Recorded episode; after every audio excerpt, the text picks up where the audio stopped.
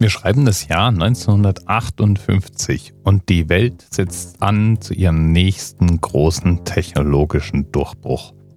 Es ist die Zeit der großen Rechenmaschinen, mit Vakuumröhren betriebenen Rechenmaschinen.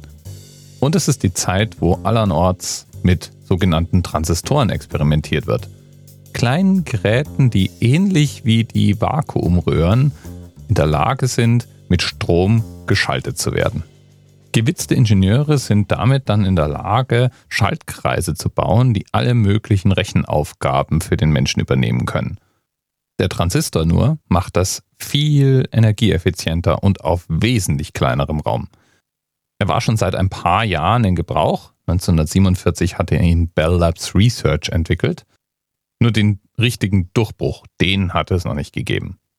Aber es gab schon ermutigende Beispiele. Zum Beispiel gab es in Japan ein kleines Startup namens Tokyo Telecommunications Engineering, das den allerersten Transistorradio der Welt entwickeln sollte.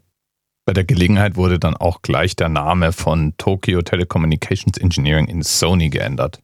Aber da waren wir gar nicht. Wir waren im Jahr 1958 und wir sind auch nicht bei Sony, sondern bei einem anderen schon etablierten riesigen Unternehmen, der Firma IBM die hatten sich jetzt schon seit einigen Jahren auf dem wachsenden Markt für Rechenmaschinen etabliert. Ihr Flaggschiff war die IBM 604, ein Monstrum von Rechenmaschine. Wobei da die Berechnungen eben mit vorhin schon genannten Vakuumröhren gemacht wurden. Die waren fehleranfällig und deswegen hatte man die IBM 604 so konstruiert, dass die einzelnen Röhren jederzeit ausgetauscht werden konnten. Ja, und das machte jetzt die IBM 604 zur idealen Versuchsmaschine, wenn es um die neuen Transistoren ging. Man konnte sozusagen einfach eine Röhre rausziehen und durch einen funktional äquivalenten Transistor ersetzen. Und es funktionierte bei der 604 super, also zumindest mal in den IBM-Laboren.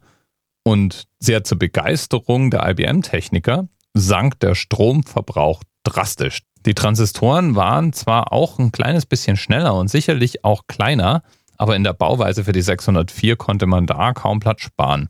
Aber wirklich herausragend war, dass sie über 90 Prozent weniger Strom brauchten und auch nicht annähernd so fehleranfällig waren wie die Vakuumröhren.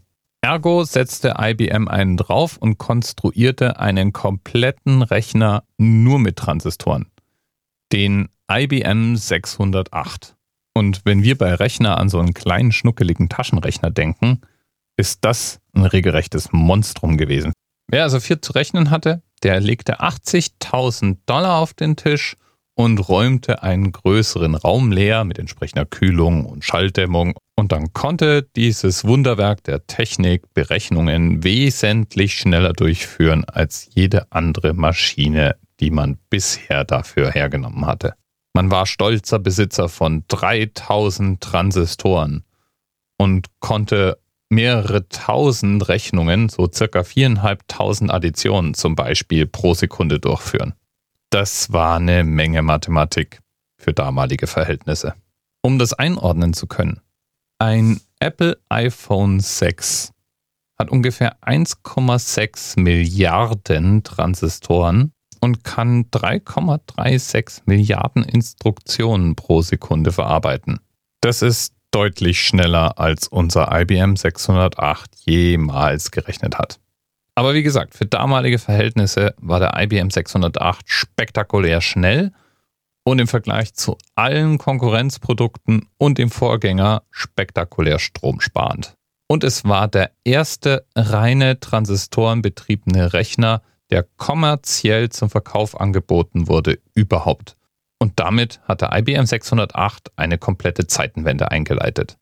Lieben Dank an unseren Themenpaten nicht sicher für den Hinweis auf den IBM 608. Und das nächste Mal, wenn du ein Smartphone in die Hand nimmst, kurz mal darüber nachdenken, dass der Prozessor da drin über 120 Millionen Mal schneller ist als die Maschine, die uns seinerzeit auf dem Mond gelandet hat.